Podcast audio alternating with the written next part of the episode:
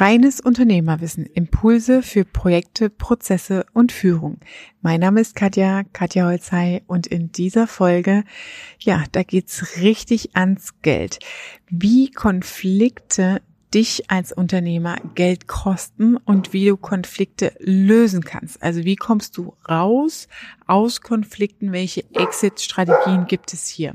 Also kassier die Kohle ein wie, und erkenne, wie dich Konflikte Geld kosten. Bleib dran und verschaff dir Freiheit durch reines Unternehmerwissen.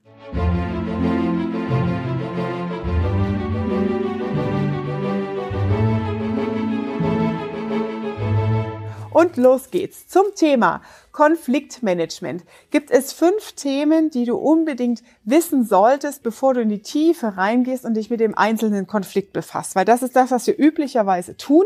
Das heißt, wir nehmen einen Konflikt in der Regel erst wahr, wenn es schon viel zu spät ist, wenn der Konflikt schon da ist.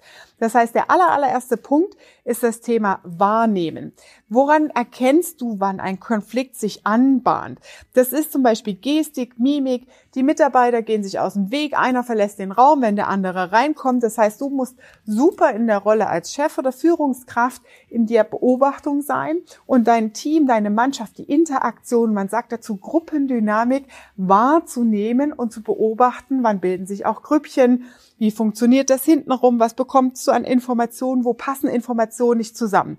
Also der erste Punkt ist wirklich erstmal eine Konfliktwahrnehmung.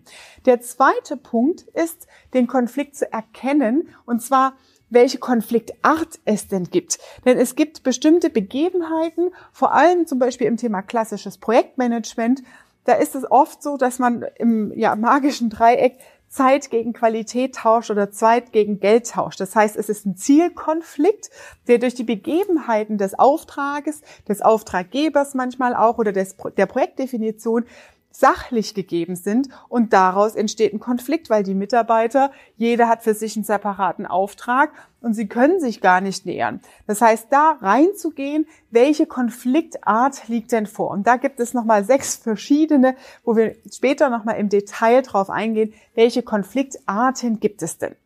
Der nächste Schritt, der Punkt drei ist, wie führst du ein Konfliktgespräch? Was wir oft oder üblicherweise tun ist, okay, wir holen die Parteien zusammen, führen ein klärendes Gespräch, alle nicken, weiter geht's. Und du glaubst, es ist gelöst. Nee, es gibt eine ganz bestimmte Struktur, wie du Konfliktgespräche führen kannst. Das heißt, es gibt die Kombination natürlich, die einzelnen Parteien erstmal zu interviewen, offensichtlich oder nicht offensichtlich einzuladen, also durch die Blume zu erfragen und dich dem Thema erstmal anzunähern. Es gibt auch die Möglichkeit, die Karten direkt auf den Tisch zu legen und beide Parteien oder alle drei Parteien, je nachdem wie viel darin involviert sind, zu befragen. Da hast du meistens immer noch die Schwere im Raum und weniger deutlich ja die echte Wahrheit. Das ist wirklich schwer rauszubekommen. Und dann gibt's im Aufbau des Konfliktgespräches auch eine gewisse Struktur, die du anwenden kannst mit deinem Gegenüber, zu sagen, warum darf es diesen Konflikt eigentlich nicht geben und warum muss jetzt hier eine Lösung her?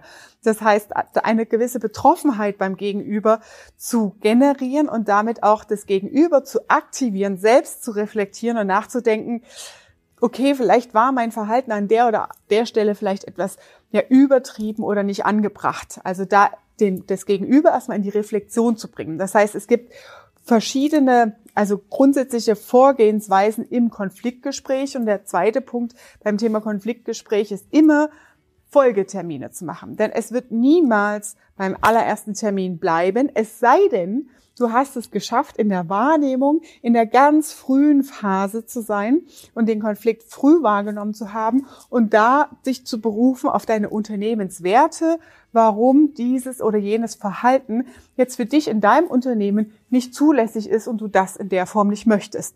Dann kann es oft sein, dass du es wirklich, wenn du es früh erkennst und frühzeitig die Gespräche führst, dass es dann wirklich ausreicht und dann über die normalen Personalgespräche, Jahresgespräche, Halbjahresgespräche, Quartalsgespräche immer wieder was einfließen lässt, was du beobachtest und dann kriegt man das ganz entspannt hin.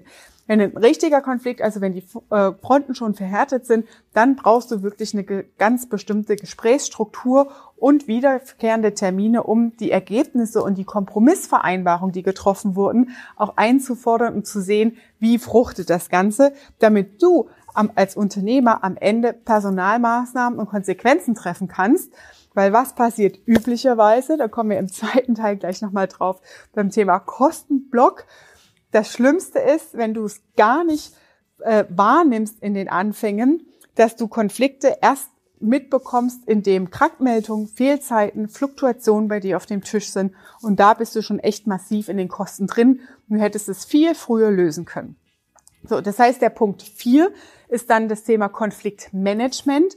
Wie beobachtest du unterschiedliche Konflikte im Unternehmen? Wo hast du verschiedene Konfliktarten oder Auslöser, die aufgrund der strategischen Ausrichtung, aufgrund einer Umstrukturierung, aufgrund straffer Ziele vielleicht auch oder aufgrund von Persönlichkeiten und Persönlichkeitskonflikten, die im Team manchmal gegeben sind, ja, wie managst du das Ganze? Wie beobachtest du das? Wie versuchst du auch das Team dann letztendlich zusammenzuhalten? Ja, das heißt, dazu gehört natürlich auch das ganze Teammanagement, Teamführung. Was macht uns als Team aus, damit eine offene Fehlerkultur stattfindet und Kleinigkeiten. Meistens sind es ja die Kleinigkeiten im Alltag. Irgendeiner räumt seine Kaffeetasse nicht weg, an der sowas dann hochkochten eskaliert. Aber dass du dem Team die Freiheit und Fähigkeiten gibst, solche Dinge ohne dich zu lösen. Du willst so einen Käse als Chef nicht auf deinem Tisch haben. Und dazu bedarf es wirklich gewisse Grundlagenarbeit im Konfliktmanagement um die Teamkultur so aufzubauen, dass das möglich ist. Ich habe tatsächlich in meiner Unternehmensberatung mal ein Projekt gehabt mit einem mega geilen Unternehmen. Als das ist echt mein absoluter Benchmark, also meine Vorzeigefirma.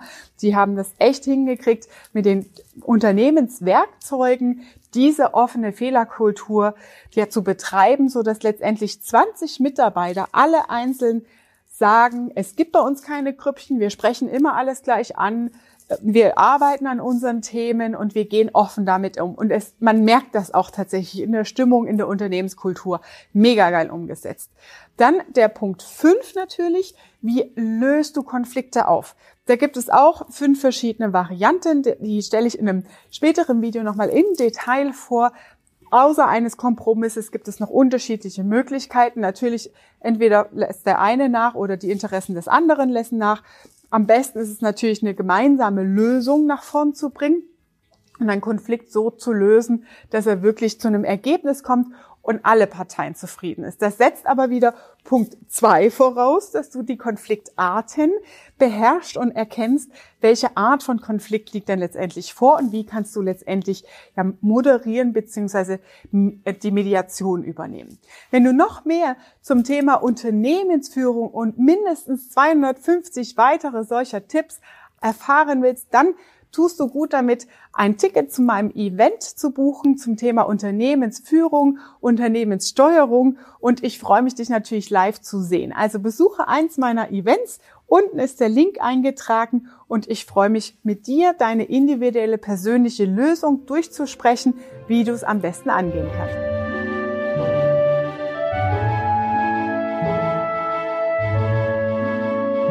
Das war deine Dosis reines Unternehmerwissen für heute. Ich freue mich, wenn du auch beim nächsten Mal wieder dabei bist.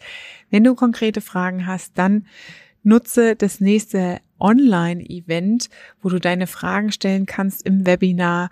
Ich freue mich, dich da kennenzulernen. Und wenn dir diese Folge gefallen hat, dann hinterlass mir doch gerne eine 5-Sterne-Bewertung. Bis dahin, liebe Grüße, deine Katja.